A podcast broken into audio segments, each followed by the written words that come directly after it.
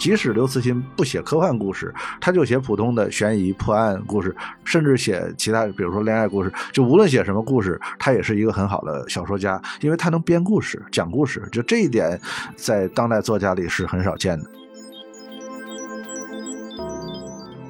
我觉得硬科幻吸引人的地方就在于，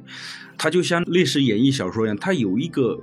让你觉得可信的部分，嗯然后你才愿意相信他后面的那部分想象的东西。嗯，如果说前提没有这个相信的部分的话，其实那个会打折扣的，对那就变成魔幻或者玄幻，我觉得另外一个体系。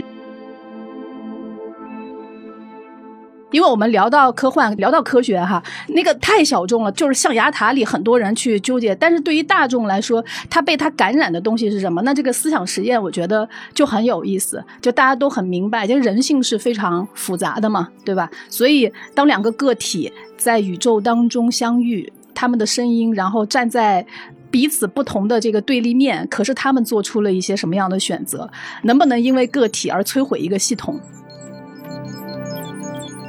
至于科幻，你究竟是读着玩有娱乐性，还是富有什么科普的重担？我觉得不重要，重要的是，你就让这些科幻作家。让他们自由自在的去写，是吧？嗯嗯，至于读者从中读到什么，那其实就是读者的事儿了对，作家也控制不了了。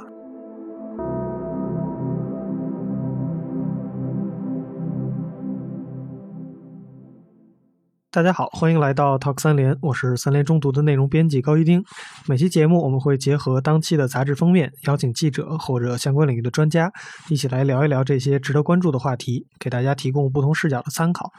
呃，这期杂志的封面是叫《三体：宇宙尺度、孤独与想象》。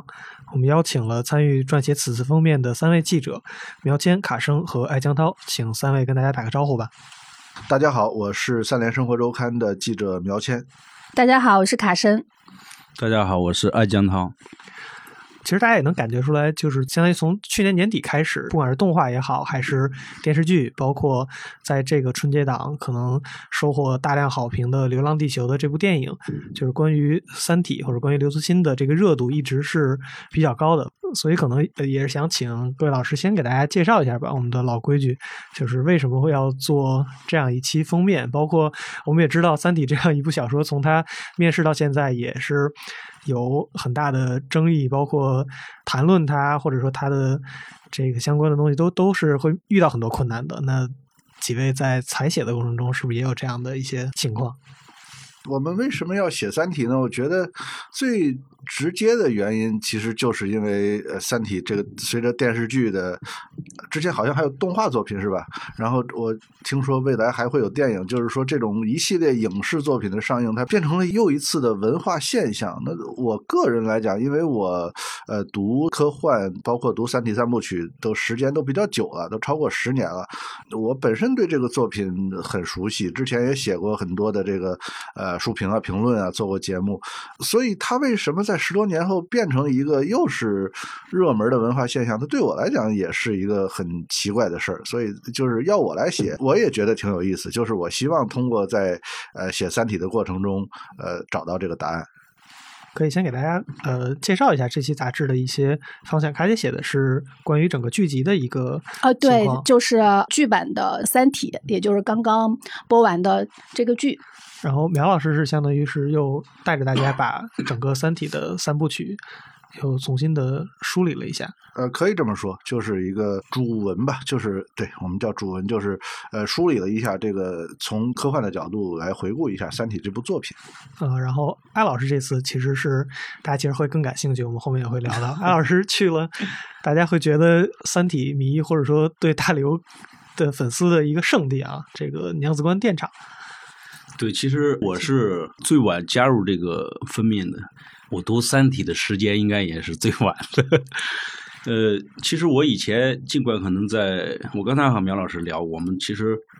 中学的时候都读过那个科幻世界，但当时还真的没有注意到就是刘慈欣的作品。当时曾老师把这个题目其实给我的时候，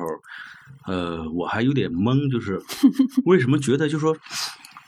娘子关又和这个大刘啊或者三体的关系有那么密切嘛？就后来大概了解了以后，发现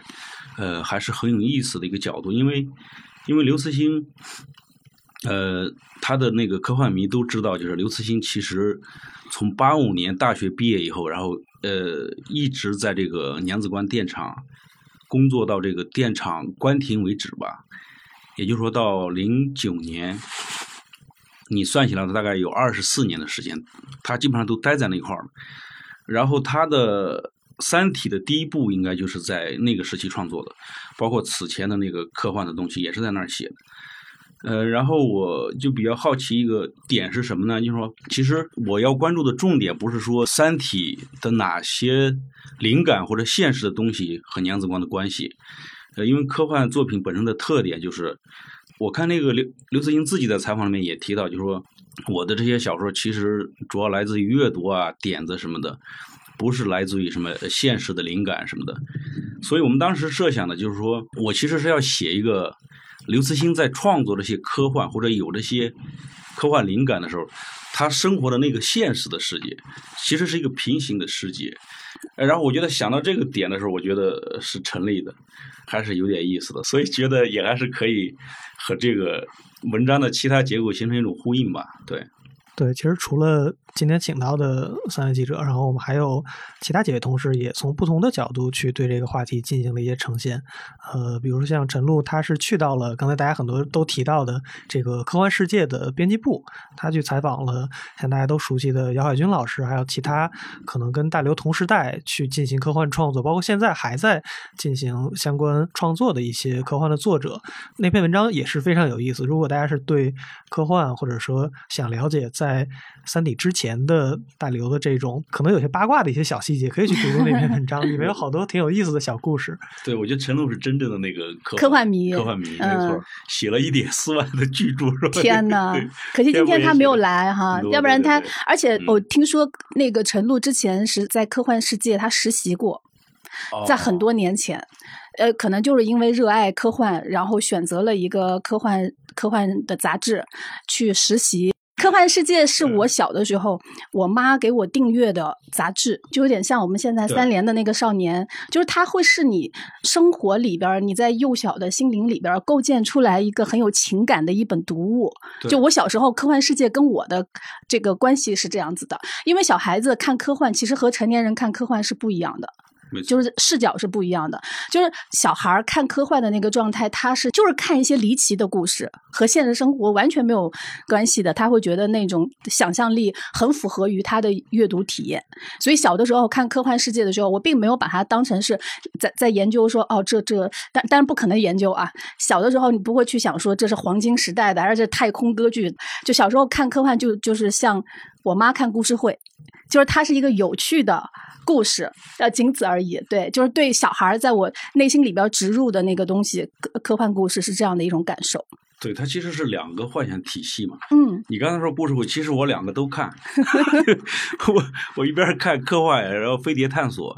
一边看那个民间传奇故事会。有有谁能有谁能不看故事会？对对对对，然后看民间那个传奇和故事会是吃饭那种间隙的时候看，看科幻的时候可能你就那个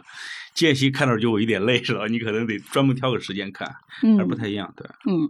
我觉得这期没有请陆姐来是一个 很大的遗啊，憾。对，陆姐是真正的呃科幻迷。行，那大家想去了解这段，就只能看文章了。啊那我们卖一个关子啊，里面这有好多挺有意思的小细节。呃，其实刚才几位提到说读科幻，我觉得我可以分享一下我最早当时看《三体》的一个感受。嗯《三体》火的那个时候，可能正好是我上中学的时候，初中、高中记不太清了，反正大概那那几年，确实当时能感觉到这个热度。就是你去到，因为那时候还没有其他的书店，可能就是新华书店。你去到新华书店一进门儿，它堆的那个嗯，全是三体书垛呀、什么的，嗯就都是那个。我就记得当时那个封面印象很深，就是叶文洁背着那个包，面对一个特别大的，感觉是一个宇宙还是什么画的那个很抽象的东西。但那个时候，就从我的一个文科生的角度，可能也有点儿，一个不太能进入，就是本嗯身科幻作品不是我常规去读的那一类。嗯再一个，可能有点儿就是青春期的逆反吧，就觉得大家都在看这个东西，哎，我嗯偏偏不想去看这个东西是啥。当时可能也翻过，就也没有把它当回事儿。然后也是因为最近工作需要嘛，这个东西火了，嗯你总得要去了解一下。呃，又重新去看了一下，实际上真正就让我感到触动的，可能并不是那些很科幻的东西，因为可能嗯过了那个对。科幻特别感兴趣的年纪了，你就会觉得那个对你的触动不是很大，反而是，呃，因为我是边看剧边看小说嘛，反而是那些我觉得很生活化的东西，嗯或者它让你觉得，哎，好像它不是在凭空去设想。就像刚才卡姐说，我是在给你设定一个你能去有共情或者嗯感受到的一个场景中，他又去建构了一个其实很很有想象力的地方。我觉得它里面有很多这样的小细节是比较打动我的。所以顺着这个说啊，就是这么一部大家都会觉得它可能想象力很强，或者它构建了一个非常宏大的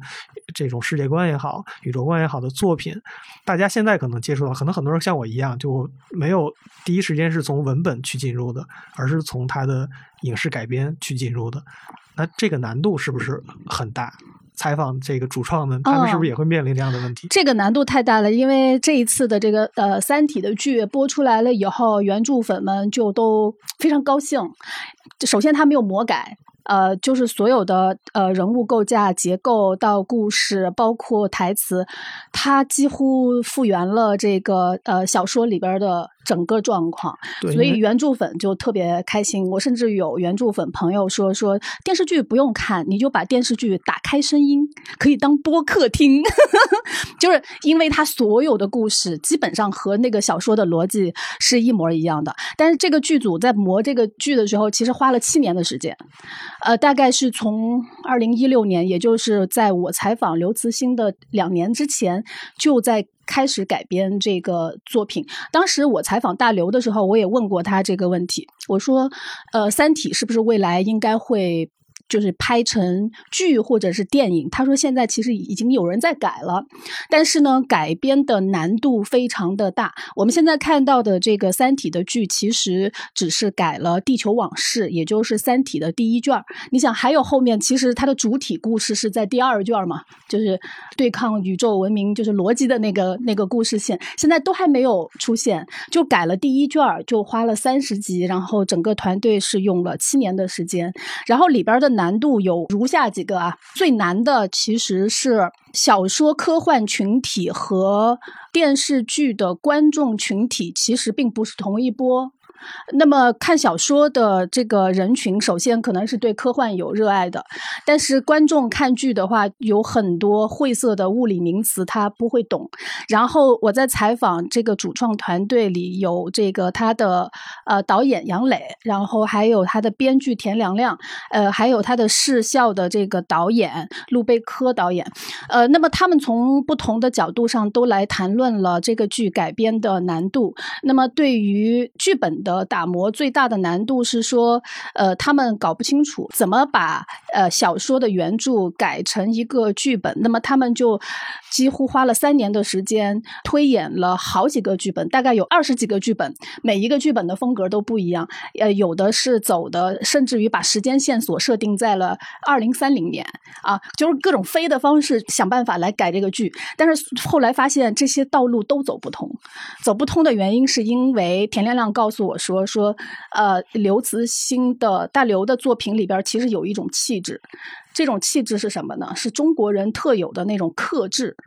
和现实，因为《地球往事》第一卷里边其实花了大量的时间去构建人物关系，甚至于去讲述叶文洁在六七十年代遇到的事情。那么这些事情的发展，其实全部都是很落地于现实的，它其实跟科幻没有关系。对吧？所以他们在改的时候就发现说，其他的那种增加科幻的元素其实并不可行。最可行的方式是什么呢？把它拉回到现实里边，让人建立可相信的人物，比如说汪淼，呃，这个人物他和大使的关系。那么，其实，在剧中慢慢在推的过程当中，我们会发现说他们的关系是怎么样发展进程的。那么，叶文洁他的这个人生的转变的节点在哪里？那么，在电视剧里边，他花了大量的笔墨去描述，第一是构建可信的人物关系，第二呢是把这种科幻的成分拉回到了现实的角度来呈现。啊，这个就是从剧本的角度上来讲。那么，呃，导演的角度是什么呢？他认为，因为这个导演很有意思，这个杨磊，他原来是《闯关东》和《红色》的导演。也就是说，他是一个拍年代戏的人。那这个擅长，啊。对，他也是三体粉嘛，对吧？对他也是三体粉儿，他和陆贝科都是三体粉儿，所以的话呢，他就刚好呢动用了一种呃一种一种视角，这个视角就是还是在现实里边儿把刘慈欣本身所呈现的这种年代感、呃时代感，把它拍出来，这样子反而能从另外一个真实的层面去构建大家对于科幻的这种信任，呃，所以我就觉得他们他们整个团队其实都是在用一个呃现实主义的创作方式来演绎这个剧版《三体》，就反而没有在这个科幻的这个层面再去纠结。但是他们也在这方面做过功课，因为杨磊告诉我说，他们大概采访走访了六十多个科学家，那么他们在这个采访的过程里边需要分清楚两件事儿。第一件事情，什么是大刘的科幻想象？什么是真实存在的科学？那么这两件事情分辨的过程当中，其实花了大量的时间，就包括他们去走访中国纳米中心的人，因为汪淼的背景是这个研究纳米技术的嘛。那么他们在向这些纳米中心的技术人员提出一些疑问的时候，那那纳米技术的科学家说啊，这个东西是什么？我们怎么不知道？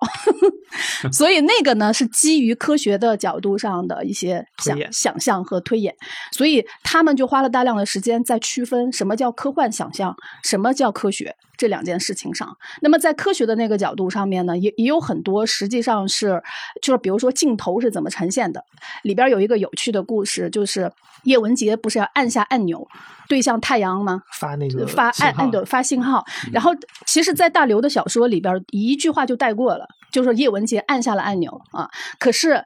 这个过程到底是什么样的，它就会影响整个镜头的呈现。然后这个时候，呃，杨磊说他们在跟科学家聊的过程当中。然后科学家就把整个什么 x 轴、y 轴以什么样的这个精度、纬度，你得输入进去之后对准，然后再按下那个键，然后这一些采访的过程实料就变成了后来剧里边的镜头。嗯对那个我有印象，就是它其实是一本有点像那个太阳志，啊，对对对，嗯他就要去找那个对坐标点，然后再去输进去。嗯，然后这些这些镜头的还原都是通过跟科学家的沟通和采访获得的。那我估计到那个第二部和第三部拍的时候，他这个逻辑就完全不太一样了。因为第二部和第三部其实和我们生活相关联的现实的层面内容其实挺少的。是的，我感觉大部分是要真是建立在想象基础上的那种。就是我我在看小说的时候，我有个感觉，就是说，呃，其实苗老师的那个主文里也谈到了，就说，其实你到后面是很难写的。嗯就是就是你在写这个地球往事内部的时候，你还有很多的时代背景啊、现实人物关系啊。嗯但是到第二部的时候，整个你和三体人的战斗啊，包括你这个后来的什么质子打起来以后，包括后来就说你这个和三体人之间的这种通信啊、不断的这个过程，其实包括到第三部呃里面的话就更难了，对吧？它是一个宇宙层面的一个那个逻辑关系了。然后你怎么去写，我觉得首先都挺难的。所以我看到二十三部的时候，我觉得还是还是挺牛的。刘慈欣 就是就是他把这个没有写的很空，嗯呃，你包括地球上的那个飞船，它其实有个飞船不是两个艘飞船就是跑跑了嘛，跑了对对，然后在中间遇到那个高维的气泡，应该是对吧？从三维进入四维以后，他看到的那些东西什么，我觉得那个是很难写的，嗯就是完全是一种就是说科幻的想象，但他同时又写的非常具体。我觉得苗老师是这方面的那个那个权威嘛，对吧？就是 就是我们编辑部的科学权威。我们我们编辑部的物理学家，对，而且我看你文章中也谈到好多，就是这种，就是你觉得就是像大刘这样的一个文学家，就是说在他在写这种，就是说完全要基于科幻的那种想象，他为什么能写的那么细腻？我觉得，就让我看了以后觉得不空。嗯嗯，对对对，这个我觉得挺难的，就是而且也是比较吸引我的那个地方。嗯这这就嗯涉及到两点吧，就是嗯第一个就是《三体》的三部曲，其实三部曲，您看刚才提到，就是第一部能你能拍成年代戏，就是第一部它完全是一个。呃，你表面上看它是一个中国故事，但其实它是亚瑟克拉克是类型的故事，嗯。就是地球人，呃，本来好好的在地球上生活，忽然哎来了一个外星外星文明，但是这个外星文明它它没有直接的侵入啊，它没有直接侵入你，嗯。但是它肯定对你造成了某种干扰，给你造成了巨大的震撼，然后地球文明就一切都改变了。它它是一个亚瑟克拉克式的故事，但是到第二部、第三部的时候，它完全就改变了。就是这个也是我在在呃稿子里写的，就是。他脱离开亚瑟·克拉克给他的限制，虽然克拉克是他的偶像，他脱离开偶像的给他的限制，他开始直接写这个东西，在我看来是他迈出了一大步，而且以我的阅读经历来讲，基本上没人能跟得上的这一步，就是说他。他直接把这种外星生命，它不是一个长得像章鱼或者拿着 拿着一个机关激光枪，对吧？对，就屠杀地球人那种简单。它不是，它是一个呃，地球文明和外星文明，它它两个就哎，咱俩是平等的，咱俩之间有一个竞争关系，就是你死我活的一个竞争关系。呃，就虽然你比我强一点，但是我也有我的优点。然后咱们就所以我说这个黑暗森林理论，它是一个上了拳击场之后的一个拳击规则。嗯，然后咱。咱们都都得遵守这个规则，所以这个在我看来是向前迈了一大步。当然，到了下一步，他又向前迈了一大步，他又把整个宇宙给牵扯进来，所以这就陷入到另外一个呃问题，就是说你怎么构建？所以我对刘慈欣最高的评价始终是这么一句话，就是他是中国作家里。甚至是世界作家里少有的能编故事、讲故事的人，这一点我觉得甚至超过了他作为科幻作家的一面。就是我之前说，即使你把《三体》第一部里边这个科幻元素都都去掉，它还是一个挺好的悬疑作品。我还要说一句可能让科幻迷不大高兴的话，就是即使刘慈欣不写科幻故事，他就写普通的悬疑破案故事。甚至写其他，比如说恋爱故事，就无论写什么故事，他也是一个很好的呃小说家，因为他能编故事、讲故事，就这一点，在当代作家里是是很少见的。这个我很佩服。就是说，到了第二部、第三部的时候，他已经失去生活的源泉，失去了一切依靠。他有的是什么？他有的只不过是一些物理名词儿。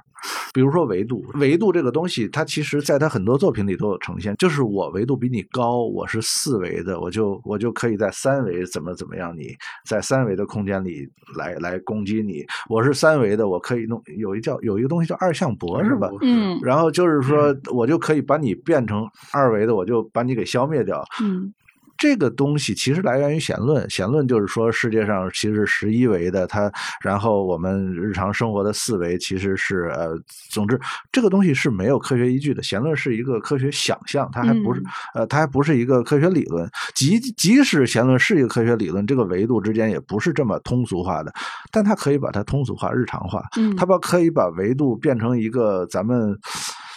能够理解的一个，咱们老百姓能够理解 明显明显错误，但是又能够理解的东西，就是这这个，在我看来，哎，这故事编的，一方面从科学角度来讲，我很担心，就是哇，你你这个东西是不是做出如此明显的错误的解释，是不是有点科学上的危险？但是另一方面，我又很佩服他。所以我的感受是双重的，还有包括就是他对于量子力学的一些解释，这个不知道你们注意没有？就是有有人提出，就是把人类的部队给量子化，变成一个一会儿真一会儿假，就是那种，这是一个明显对量子力学错误的理解，过于通俗化了。但是他又很有趣，而且这个想象显然和他对维度的理解一样，是他长久以来、多年以来一直有的。比如说维度，在他三个三个三部曲里边都有人类的量子化部队，在他。不同的作品里面都有，所以这显然是他一以贯之的想象，他就能给编出故事来。这个东西，在我看来是天分。苗老师说的特别好，其实我们都是，呃，我大概是在科幻世界的时候，那个时候看过大刘的这个作品，但那会儿的时候看的是一个连载，就很不过瘾，然后就一段一段的看，然后当时就觉得大刘的这个东西，呃，和其他的科幻作品最大的不一样的感受是，他会在一个陌生的宇宙空间世界里边架构一个你所熟悉的一个呃情境或者是状。状态让你更好的去理解什么是宇宙，什么是外来的这种文明。因为我自己是文科生哈，跟苗老师不一样，苗老师是这个呃学学物理学的，所以可能就是苗老师在看《三体》的时候的感受和一个文科生是不一样的。在这种，因为每个人其实对外来的这种宇宙、外来的文明，其实是有很多的好奇和什么很多的疑问的。呃，但是呢，这种疑问可能就停留在了一个呃问题上面。但是他就是大刘的作品里面，他以一种合适的那种尺度感去还原那个宇宙的浩瀚的时候，对我个人来说是非常震撼的。然后我在一八年的时候采访过大刘，然后当时还给苗老师发了微信，我说我要采访大刘，我有点激动，同时我有点恐惧，我怕我跟他对不上话，因为。我是文科生，有很多的问题，我担心我问的太浅，问不到点上，反而是浪费了一个采访机会。然后当时苗老师就说：“其实没有关系的，对吧？就就有很多人会可能你你所提出来的问题，他们也会很关心，但是他也不知道问更深的问题。然后我发现我在和大刘沟通的过程当中，他其实解决了一些答案，就是我不知道的一些过去好奇的东西。比如说他在跟我讲到有一个东西，他打了一个比喻，他担心我听不懂。他说我我。问他，我说什么叫好的科幻？然后他想了一下，他说好的科幻呢，对他来说就是在描写一种尺度。这种尺度，他说举了一个例子，就是一个恐高的人，如果当他是在五百米的这个高度或者几百米的高度的时候，人是会有那种恐惧感的。但是如果这个人他可能坐上飞机了以后，他的恐惧感就会消失。他说这个的原因就是因为我们的恐惧的来源是因为我们有很多对比的呃参照的数据。啊，那么当这个尺度被拉大，那么一个好的科幻作品拉到一个宇宙级别的这种状态的时候，你在写很多的东西，其实呃读者是没有办法感同身受宇宙的浩瀚的。那么你怎么让他去感受到这个东西呢？你要在一个陌生的宇宙环境里面建立一个你所熟悉的语境。那么在《三体》里边，其实他做到了这件事儿。比如说在《三体》游戏里边，他可能把秦始皇弄出来，然后啊周文王，就是很多在我。们人类历史里边所熟知和熟悉的这些伟大的人物，他们或者改变历史的这些人物，把这个东西放置在他们的这个身上去讲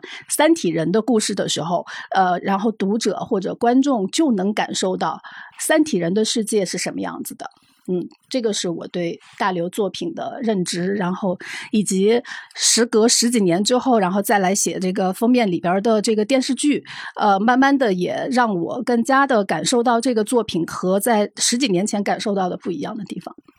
哎，那苗老师，我有一个疑问啊，就是文科生其实看《三体》看的就是那些宏大的场面和那种呃。科幻的想象，因为让我们去细究很多的那个物物理的真实的理论，这明显不太现实。那么，如果有一些这种物理理论的这个基础的这个理理科向的这种读者哈，他们就是看的这个视角是不是会和呃文科生的这个视角不一样？你们会不会在他的这些科幻想象里边去挑一些错？就像刚才您也讲到说，他其实是有一些明显的错误的，但是依然你们还是会觉得这是。一部很好的作品，对吗？不，我我们我们理科生看《三体》就看科幻，看一切科幻。你看的同样都是这些东西，我们看的视觉刺激嘛。嗯，那个什么什么星系啊，好壮观，什么宇宙飞船真漂亮，是不是？我们看的都是这些东西。不会在科幻里忍不住会挑一些可能。嗯，他他有的时候确实忍不住，就是当你发现一科学错误，你你你是心里边是是很很别扭、很难受的。有个梗在这儿。有些东西是你完全可以忽略，比如说你看《星球大战》，对吧？那个开着一飞船，一下 biu 一下就。飞到另一个星球，然后互相打，你不会说这个东西它有什么？但是《三体》的问题就在于，它把某些科学理论运用的太细，嗯，又贴切，有时候感觉啊，错误又太明显。就是你完全可以说，我今天驾着一飞船，我一下飞到了几十亿光年之外，然后我去那儿，你这听着跟我打车从北京去，就是朝阳区到海淀，好像也没什么区别。我不会去纠缠，但是你要给我。就是用了大量的几百个科学名词在这儿，你给我说明。就是这是可能的，但我心里明，我心里就啊，这是不可能的，这个就会给我造成一个很强烈的矛盾。比如说那个质子，就是他那个质子，那是一个非常呃吸引人的反派，是吧？而且是贯穿《三体》三部曲，我个人也很喜欢这个角色嘛，因为非常鲜明的一个反派，而且科幻里边他也算是一个创造。但是你知道，知道质子他把地球的信息同步给三体，这是一个明显的，就是对于量子纠缠理论的一个错误的理解。嗯，所以我看的时候，我一方面觉得我。这个角色真好玩，另一方面觉得你不能这样写啊，就是就是 信息传播速度它是就是对我当时有一个疑问，就是说怎么同步的，知道吗？它是无法同步的。对，我就觉得同步是一个量子纠缠，量子纠缠的那个量子态是超越光速的，但是啊你要信息传递信息，这个你要遵守，就是因为你在四点多光年之外，嗯你是同步，我就我当时觉得这这有同步啊问题！我好歹也有工科生背景，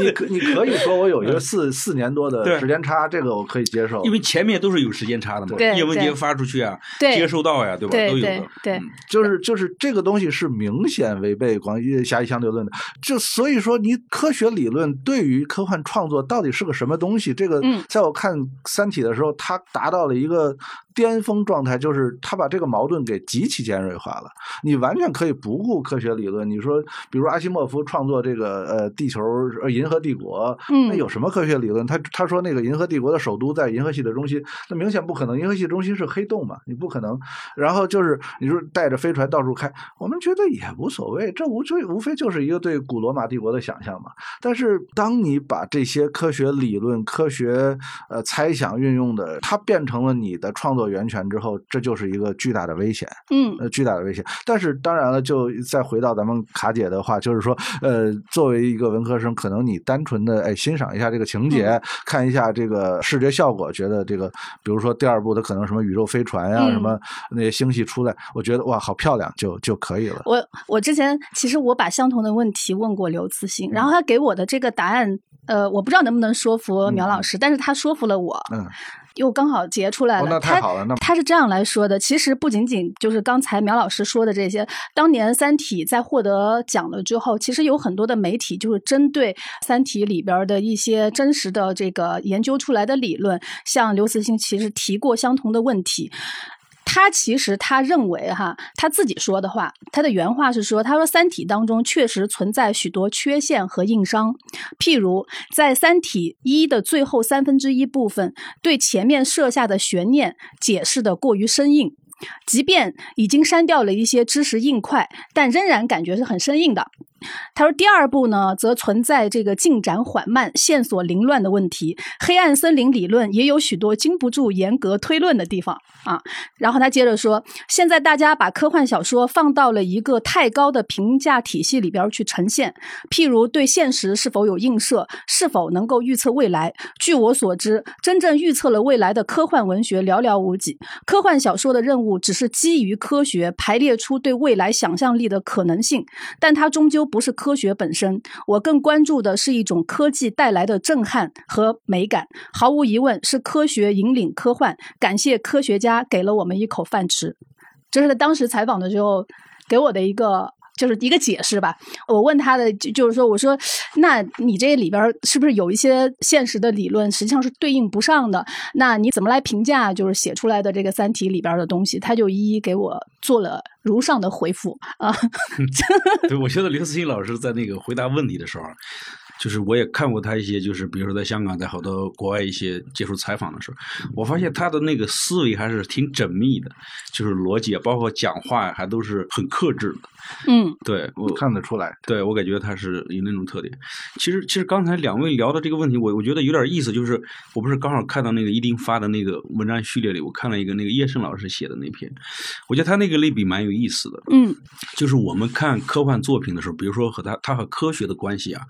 倒有点类似于，比如说我们看演绎小说和真实历史的关系。嗯，对，其实吸引你的是那些想象，就说给予历史一个大框架，历史有个大框架，科学也有一个基本的框架，但是在这中间你是有很多空间的，你可以把别人那些事儿写到诸葛亮身上，你还可以把一些很多细节夸大，嗯就是我觉得重要的还是可能是那种他的那种想象呢，就说基于一定依据或者说基于一定真实性的那种想象才是更牛的。就他不是胡想的，我觉得我觉得这点是很吸引人的地方。就是同样是想象力，但是比如说，呃，就是我们称之为就是比如说刘慈欣老师这种是硬科幻的话啊，那其实还有很多类型的其他的科幻。但是我觉得硬科幻吸引人的地方就在于，它就像历史演绎小说一样，它它有一个让你觉得可信的部分，嗯你才愿意相信它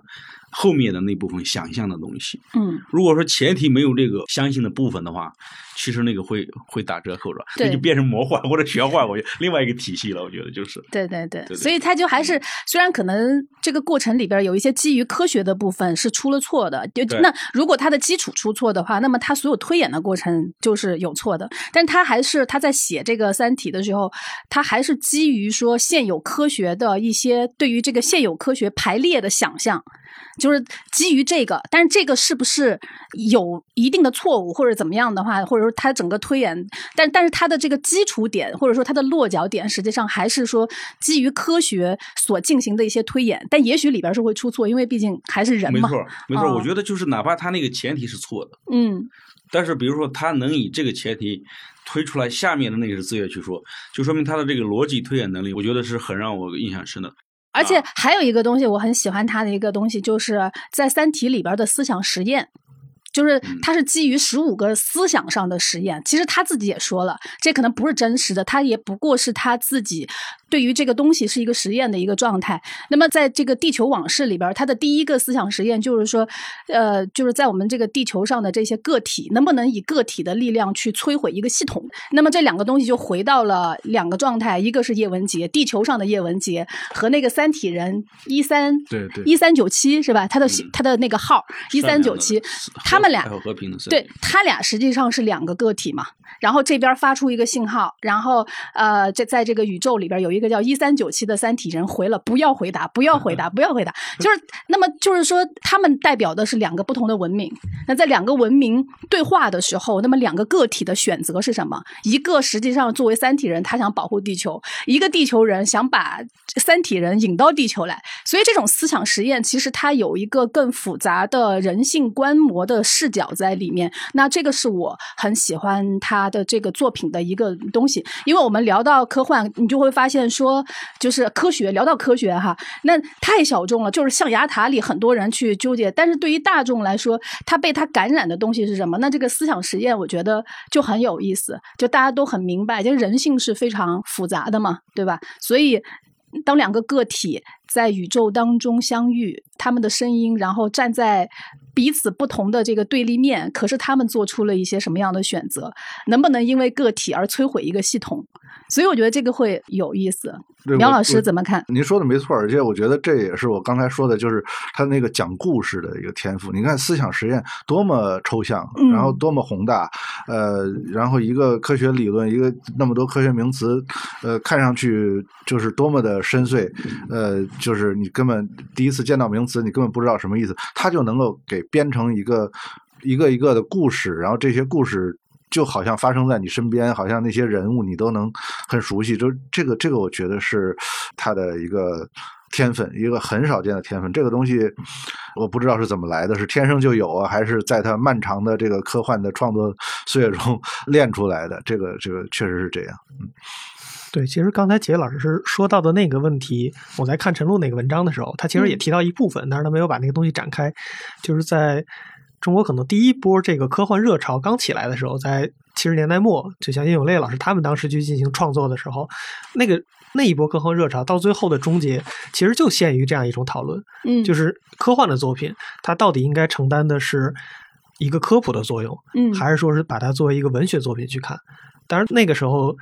可能到最后占的更多的，比如说当时像很有影响力的，像钱学森他去发表的文章，就认为这种作品应该去承担的是科普，你不嗯能去过分的去过多的想象，然后你所有的理论要有科学的依据。你要如果你这个里面科学依据是有问题的话，那这样的文章或这样的作品是不成立的。嗯，所以那一波相对于热热潮可能也潮就也嗯就过去了，然后嗯才只有中间可能一段时间的沉寂。包括像现在大家去看三体可能这个问题还是会不断的有大家还是会聊，嗯，还是会聊到，对，嗯好像是我们一旦接触到这样的东西的时候，就不会像说我们去看《三国演义》或者看《水浒传》，觉得它可以很顺畅的接受你对不是历史的故事，我也能看得很顺。反倒是遇到科幻问题，总会想把它想的更严肃一点，觉得科学应该很嗯重要，不能随便去拿来做创作。就我们对科幻小说其实要求太高了。就呃其实是其实，嗯其实这就涉及到呃，你你你怎么去理解科幻？我刚才艾老师提到把《三体》和科幻《三国演义》做类比，我是很赞同的，因为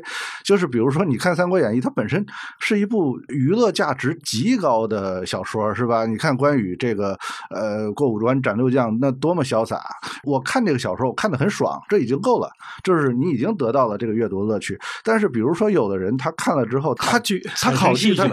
然后我我就开始我看我我对历史和地理产生兴嗯趣，我同样的就嘛同样我就要看看这个五关六将他在哪儿。对，结果你可以去找，你一看地图，你发现根本不可能啊，是吧？他过五关，这不是神经病吗？这来回来去走，然后你就开始这个开始去读《三国志》，对吧？嗯你就有可能从此成为一个历史学家。对但是呢，大多数人我可能不会因此成为历史学家，我我就读这个读的觉得很爽，已经足够了。读《三体》也是一样，就是你，我不排除有的人，而且我非常希望有读者，你看到这些科学理论，看到这些科学名词，我觉得好神奇，是吧？然后我去大学，我去学理科，最后成为一个 科学家，是吧？嗯这是有可能的。但是说到底，科幻就是包括历史小说、科幻小说，它。它最起码的功能其实还是一个娱乐性，就是嗯。咱们从这个科幻最早的源头说起，它就是一个恐怖小说，它是这个玛丽雪莱，就是雪大诗人雪莱的妻子，她创作的一个恐怖小说，就是一个人把他去医院的停尸房搜集好多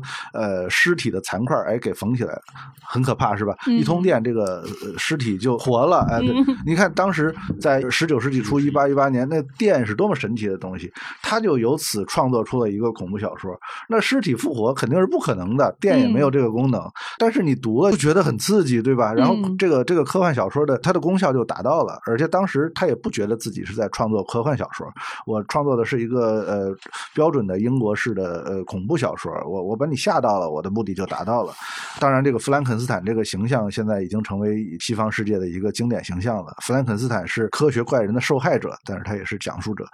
我还是强调这个科幻的娱乐性。我们刚才提到这个钱学森，提到钱学森是一个大科学家，你要让他来评价科幻，他肯定会从科学的角度来说，但是这个无可厚非嘛，因为他从自己的呃经验来谈呢，他当然要强调科幻的呃科学性。那么咱们再谈这个科幻，它和中国人的关系，科幻是在诞生了大约一百年以后才被引入中国的，那会儿是个什么情况？那会儿是。二十世纪初，中国正是一个国家极其孱弱，有鲁迅、梁启超这样的大思想家引入中国，所以。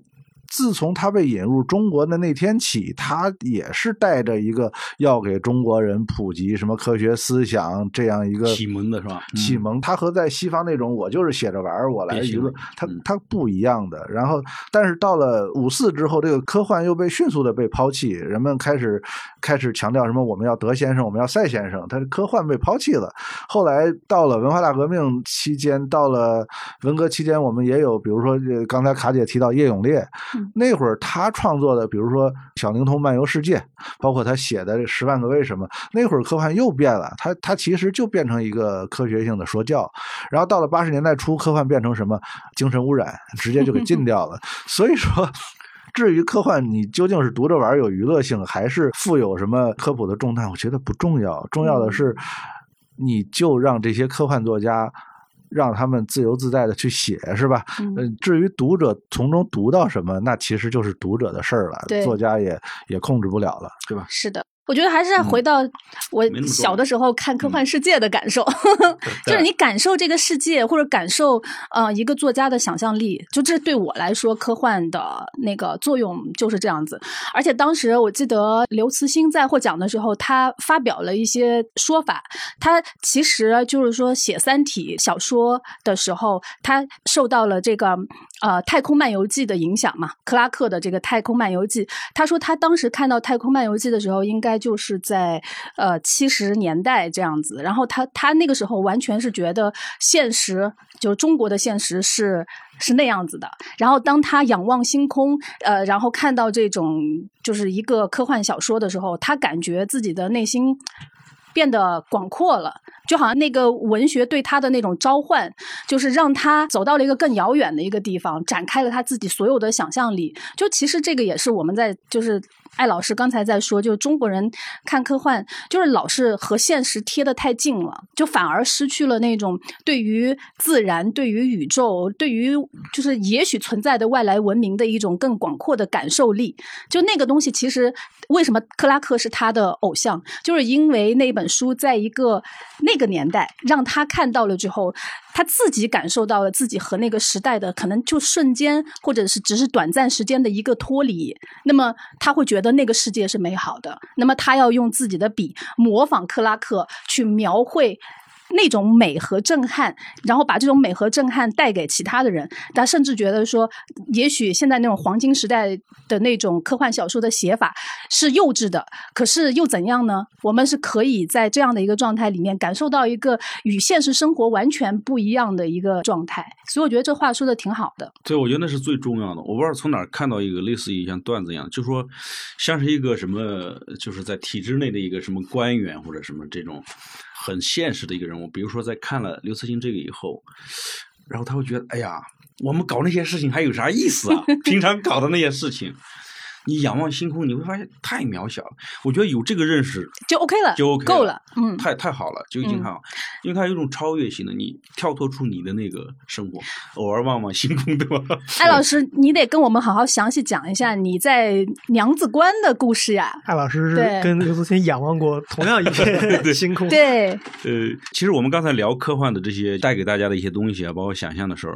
其实娘子关这个地方，我在去之前，其实娘子关是。怎么样呢？我觉得这个不重要，就大家每个人可以去看。我只是聊一下我在那儿感觉到的，对我有一些触动的一些一些细节。其实我在去之前的时候，首先有一个想象嘛，因为因为娘子关的话，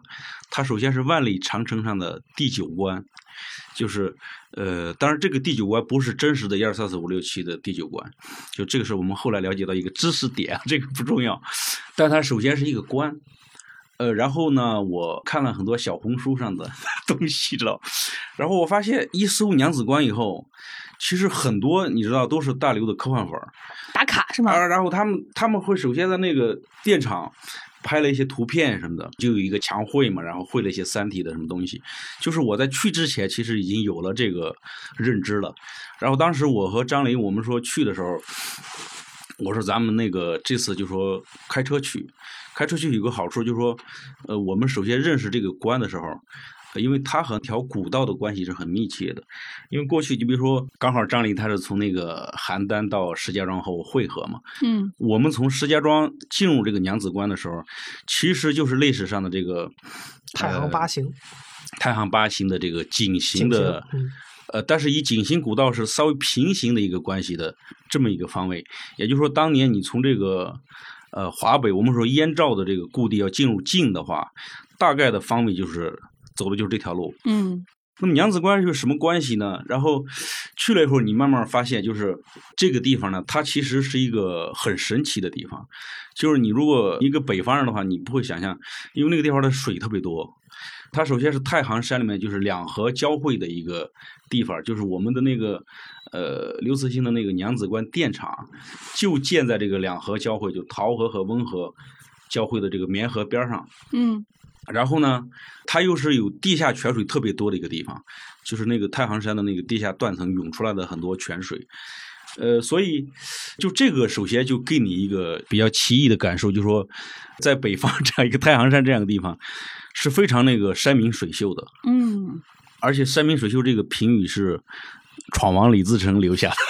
的，就是就是那个地方，首先历史上很多有名的人物都走过，留下来呃诗句啊，一些刻呀，一些文化的遗迹，嗯，然后有有长城。有这个明代的关城，就是它历史上一直是以来是一个我们讲叫军事重镇嘛，就是一个防御攻防的一个焦点地方。然后你带着这样的想象，你去进入的时候，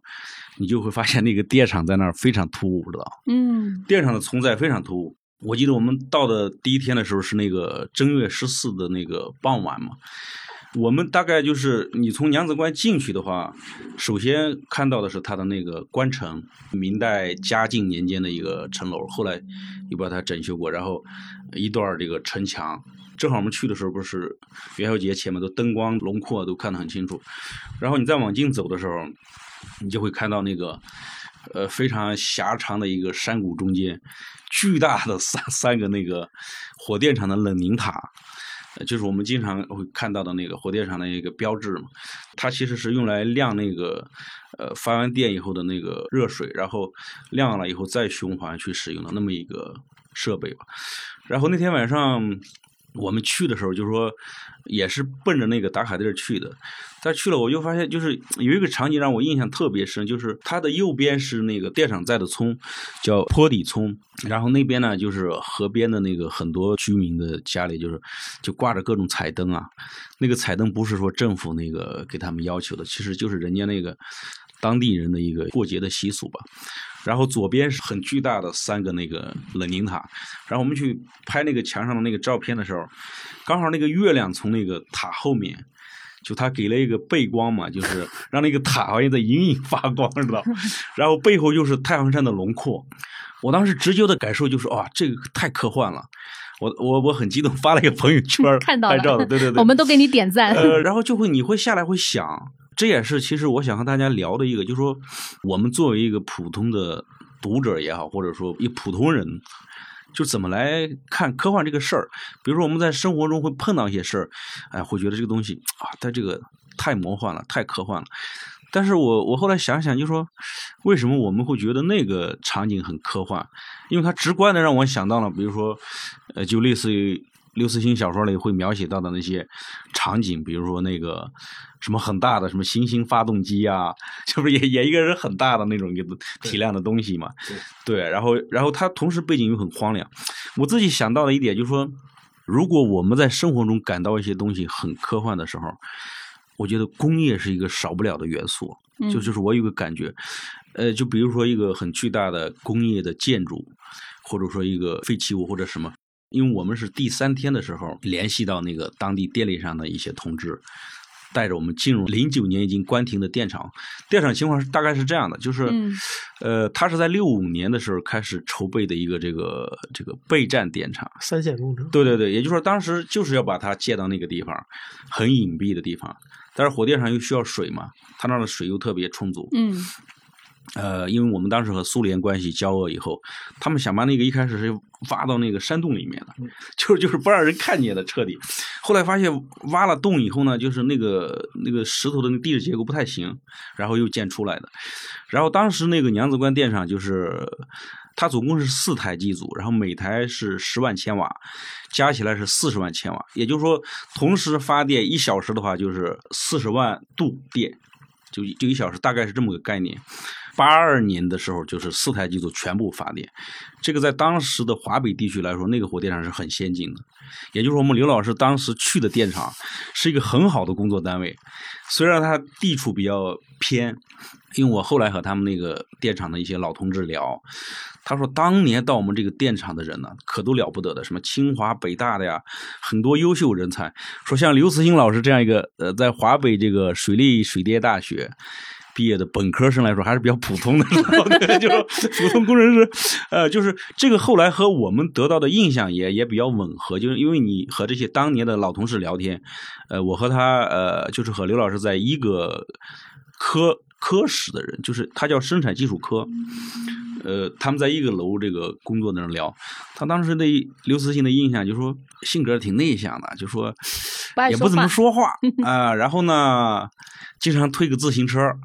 咱当时也没把人当回事儿，都是这种语气，知道 他们都叫啊、谁把他那个就是叫大刘都是叫刘工。对，然后、嗯尤其是那个就是后来守备处，他不是他这个零九年停了以后呢，就是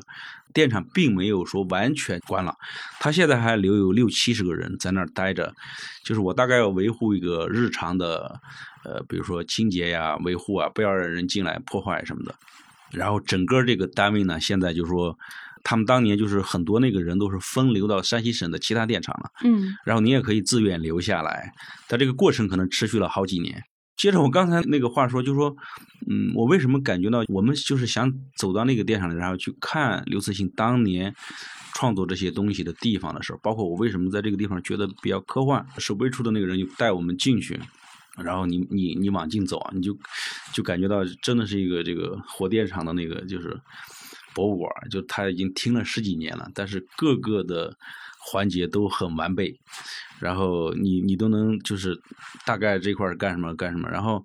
后来到刘刘慈欣老师那个那个楼里面，就是他办公的那个楼里面去，他那个是在大概的 方位，就是你直接走进去上一个坡以后。然后它前面，他们那个楼前面有个，就是过去那种很大的一个那个，就比如说棚子，就原来就是那个停自行车什么的地方。然后刘老师是在这个楼的三楼的最右面那个房间，我们去就是上去，其实那个楼已经除了一楼可能打扫，其实很多都是那个好多年都没人管了嘛。嗯他的那个办公室还就是就是关着，我们是进不去的。然后我和张丽又往上爬，就到四楼，他总共四楼，再上就是屋顶了。然后你打开那个其他房间看的时候，你就会发现那个是一个非常就是仓皇的、突然的一个这个撤退，就当时的关停是很突然的，就是里面很多的那个没有来得及收拾的这个文件柜啊、散开的书啊，还有什么电工什么什么手册什么的，切尔诺贝利那种感觉。呃，对的，对，但是但是就是说，呃，有点意思的是，就就张黎不是拍照，然后就把那窗户啪一下就打开了，我觉得那一下就给我的感觉还是就挺神奇的，因为从他的窗户看出去，就是那三个很大的冷凝塔对，然后那个两边的山谷，风一下哈一下吹过来。我想一个人如果在这儿，因为那个刘慈欣基本上是在他的那个办公室来写作的，因为他当时他在那个电厂的工作岗位，他是负责计算机管理这块儿的。大刘不是在一些采访中也提到了，对吧？他们那工作也不是那么那个，相对比较清闲。哎，对，相对比较清闲，对。然后他其实很多是在那儿写、那儿思考然后我就想，你如果处在那样一个环境下写作的时候，和你在都市的办公的那个完全不一样的。嗯完全没，因为你马上会感觉到一种空间感，就那个空间感是扑面而来的，然后你会感觉到一种就是很很荒凉的那个，老亚，我跟你说，你啊当时写这篇文章就应该推开窗户，在大刘那个那个那个办公室里边写，然后也许写出来的文章和你现在写出来的文章是不一样的。对对对对对对，我就就是就是我觉得写作关系很重要嘛，然后再爬到顶楼你去看的时候，就会发现挺有意思，因为他们那个电厂不是用的很多煤，就是呃，因为主要是通过原来那个老的正太线，就是后来的石太线啊，呃，在娘子关那儿有一站，但是他们电厂呢从娘子关那儿又铺了一条自己的专用的铁轨进来，然后你会看见一条铁轨从远方来，路过那个背后，嗯。然后那个铁轨上现在还停着一些，就好像不太用的那种什么什么什么车是吧？看起来就是就是很很荒凉，奇奇怪怪的。如果一个科幻迷，这个什么什么，或者说对刘慈欣的创作背景感兴趣的的话，其实进去看的时候，我觉得得到的那种信息还是很丰富的。而且有一瞬间你会明白，就说为什么他的小说里面有很多那种场面很宏大的一些想象，包括就是他的那种历史感。你会看到他写《三体》里面很多人物，其实一些历史人物，对当然这个会有点牵强，是我的看法。嗯比如说，你会发现娘子娘子关那个地方历史太厚重了。嗯呃，什么早一点开始的，对吧？从这个董卓在那儿驻过军，然后什么唐代的什么陈天军，呃，然后然后又后来就是什么韩信背水之战，就在旁边没多远一个古道上面，就是这些人物，我觉得就就是在他们的生活中，而且又是在这样一个环境下，所以我当时一个直接的判断就是，写科幻小说必须在那个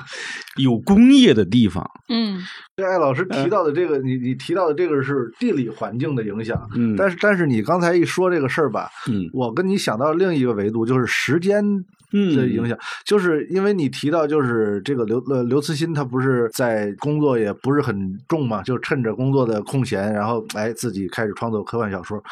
我就想到了还有同时很多人，因为。我不知道他是不是从八十年代就开始，他的创作应该是从九十年代到二十一世纪初吧，就零零，这是他的创作高峰。我同时就想到两个人，呃，两个作家，一个是历史作家张宏杰，一个是就是更年轻的一代的作家双雪涛，他们两个都是东北人，就他们都不约而同的提到了在大学毕业之后分配到一个工作不是很忙、很清闲的单位，然后关起门来在电脑上进行创作。当然，张宏杰写的是历史小说，双雪涛写的纯文学，不知道。对嗯对他们都提到，就是比如说，呃，呃，一些同事他把这个门一关，然后窗帘一挂就开始哎打扑克，但是他又不喜欢打扑克，怎么办呢？我就写小说吧。然后我就同时就想，我我想到是这个时代感，就是说大概在二十世纪末二十一世纪初这段时间，我们就是有很多上班不是特别忙的文学对那会儿的节奏摸鱼还不是那么快。对然后他觉得我干脆就写小说得了，然后呃，在这种环境下，然后孕育出了呃很多不同风格的作家，这这这是一个很很有意思的事儿。对，我觉得你说的特别对，就是其实就是人家鲁迅那句话，文学是鱼鱼的产物。鱼鱼的产物，对啊，你比如说像我们生活节奏这么紧张，或者说我们现在年轻人那么焦虑，对吧？嗯其实是很难的，确实。而且你刚才提到一个感觉特别好，就是那个叫科幻感嘛。嗯，这个感觉我觉得纯粹就是新的，就像卡姐说，你这科幻是由工业促生出来的嘛，但是有了这个科幻之后，它就给你一种从来没有过的感觉，叫科幻感。就比如说你提到，就比如说你提到这个月亮，它照在冷凝塔后，你你你看到这个感觉，你说哇，这个场景太科幻了，这这完全是现代人的想法。你看咱们中国人，他传统意义上，你看到月亮，你想到什么？你要不就是情人，要不就是不在一起的家人，是吧？呃，什么什么千里共婵娟啊之类的，要不就想什么我心爱的什么人在在哪哪哪但是咱们现代人看到月亮，他可能就多一种感觉，就是哇，这场景太科幻了，就这个是很现代的东西。我觉得，我觉得在这一点上来讲，刘慈欣确实是对中国的科幻迷有很大的促进，因为在他之前，我个人认为中国的科幻迷还是一个很很小的圈子。对通过他一个人的创作，加上影视化，这一波一波的浪潮，这个科幻它开始变成一个显学了，是吧？就是呃这个科幻感变成了一个通用的感受，这这是一个挺挺了不起的事儿。就是一个人他能在某种意义上，他就改变了一个系统，他创造了一个全新的生态，呃是一个很少见的文化现象。对，我觉得你说这个特别重要，就是说我们讲，因为它不管是科幻，它前面都是引号什么什么的文学，它它首先是文学。就是说，在讲到这个东西的时候，你比如说我们讲文学或者诗歌或者什么东西的时候，其实它的一个核心的价值还是它有没有给你丰富你的情感体验嗯的维度，对吧？或者说它表达了一种你从来没有感受过的东西，嗯那东西就是牛的。对，对，我觉得就是就是很成立的。而且科幻已经远远超出文学的范围了，对吧它它对变成一种独立的艺术形式了。就是它，它是一种世界观了嘛，对对整个宇宙观了，对对，刷新你的很多东西了。对，科幻文学反而成为了科幻的一个部分，是吧？嗯啊，对对对对对，科幻文学大于文学，大于文学。大于文学，对，关于这个科幻文学的方向，我再再再说一句，因为嗯。因为刘慈欣的创作，我自己也写过，就是说他有很多不同的元素都叠加到一起了，包括比如说他呃中国元素啊，他自己从中国传统小说的呃这种汲取的灵感，包括他喜欢这种偶像从克拉克身上又汲取灵感，呃，所以他的创作不仅限于《三体》啊，我读过他几乎所有的作品，基本上都是所谓的我们叫 space opera，对吧？太空歌剧型的创作。但是实际上，我想说的一点就是说。刘慈欣的创作和现在呃西方的那种就是现代的科幻作家，他其实是有一个时间差，就是 space opera 这个形式的作品，在西方基本上已经成为一个过去式了。就是呃，他是在比如说冷战呀、人类登上月球这个背景之下，他开始对宇宙进行想象。但是现在，据我的观察，比如说进入到二十一世纪之后，他西方的很多呃作家，他开始比如说转向其他领域，比如说呃生物学，不断有人说嘛，说二十一世纪是生物学的世纪。虽然我们现在还没看出来，但是生物学它肯定是有各种各样的进展，比如说人工智能，比如说对于文明的想象，就是各种各样的。比如说，如果我们看另外一个华裔作家，就特德·江。他的中文名叫江峰南，你如果看一下他的作品，你会发现他极少极少是以这种基础物理学作为想象。所以说，刘慈欣的创作，他在中国的科幻迷群体里边掀起了这么一个就是科幻潮，它是一个很有意思的事儿，就是他自己的创作和西方的创作存在一个时间差，然后中国的科幻迷和西方科幻迷。他所关注的重点又存在一个时间差，但是时间差并不代表我们就落后于西方。就是你看，等刘慈欣的这个《三体》出来之后，他在西方反而又掀起了一波这个呃太空歌剧的热潮，他又吸引了一大批西方的粉丝。所以我是觉得，哎呀，这个好作品它确实是不避于赶时髦，它它它有自身的生命力，这个还是很有意思的一个话题。呃，所以说我个人呢。一个方面，我很感兴趣的就是刘慈欣下部作品，就是你的下部作品是不是仍然基于这种呃很深邃的基础物理学理论创作太空歌剧情的作品？我另外一个感兴趣的就是下一个中国火起来的科幻作家。我很好奇他会是一个什么样的科幻作家？你是不是仍然要走刘慈欣的路？你创作这个太空歌剧型的作品，还是说我根本我我我我不管你这一套，我要走我的新路？我关注的是一个全新的领域，所以这个这这两点我会持续关注，很好奇。我之前采访刘慈欣这个问题，我问过，哦，他怎么说？他的回答是说，他说《三体》的出现是一个偶然事件，当然当然，他他是非常偶然的，它有代表性，但是它没有就是普适性，或者说成为哪哪一些科幻作家追逐的一个目标。因为他当时我采访是二零一八年嘛，他那会儿刚刚写了一个小说叫《黄金原野》，但应该是一个短篇小说。然后他为什么写这个小说呢？是因为呃麻省理工大学邀请他写了这么一篇小说。他写完之后，他跟我讲说他特别的不喜欢这个小说，但是呢没有办法，他觉得他已经写不出像《三体》这样的作品了。因为他想说的话以及他想表达的观点已经完全在《三体》的三卷里边说完了，所以他其实当时的那个状态，二零一八年啊，他很矛盾，也有一点焦虑。但是呢，我觉得他应该是能顺应一件事情，就是他理解自己写不出来了这件事儿。嗯，我我其实我个人也有这种感觉，就是他把这个太空歌剧型的作品，他把他给推现了一个极致，他确实写到了极点之后，那他下一步怎么做？他是想重复自己，还是勇于开拓？这是一个很有意思的话题。嗯，他觉得他写不出来了，没有问题，没有问题。对，没有作家来讲，是的，对，承认自己写不出来，哇，我已经达到顶峰，这这是一个很很正常、很勇敢的事情。不过，其实按照他的这种写法的话，确实很难再写了，因为因为他，你比如说，就是一个比较重要的一个科学上脑洞，或者说一个一个观念什么，他是围绕着这些然后去设置他的故事情节。再比如说这个脑洞已经用过了，或者用过好多次了，那我那我再要编故事的话，那你能编出来多少新的？我觉得这个本身也这个在《三体》的这个剧改编的过程当中，就是主创他们惊奇的发现一个有意思的事情，就是发现说，其实大刘的作品里边，他实际上对于他自己的创意，他是肆无忌惮的在使用，但是他每一件事情，就是每一个那种就是大家看来非常有冲击力的东西，可能他轻描淡写的就放在了书里边的某一个部分，所以当他们去复原这个东西，其实那些都是难点，就每一个 part 都是难点的时候就发现大刘的那些脑洞，其实他就感觉他手上的素材，或者他他当时写《三体》的那个状态，因为他是连载嘛，那个状态是有一点像火山喷发的一个状态，就是砰一下出来了这个东西，他控制不了自己的，当时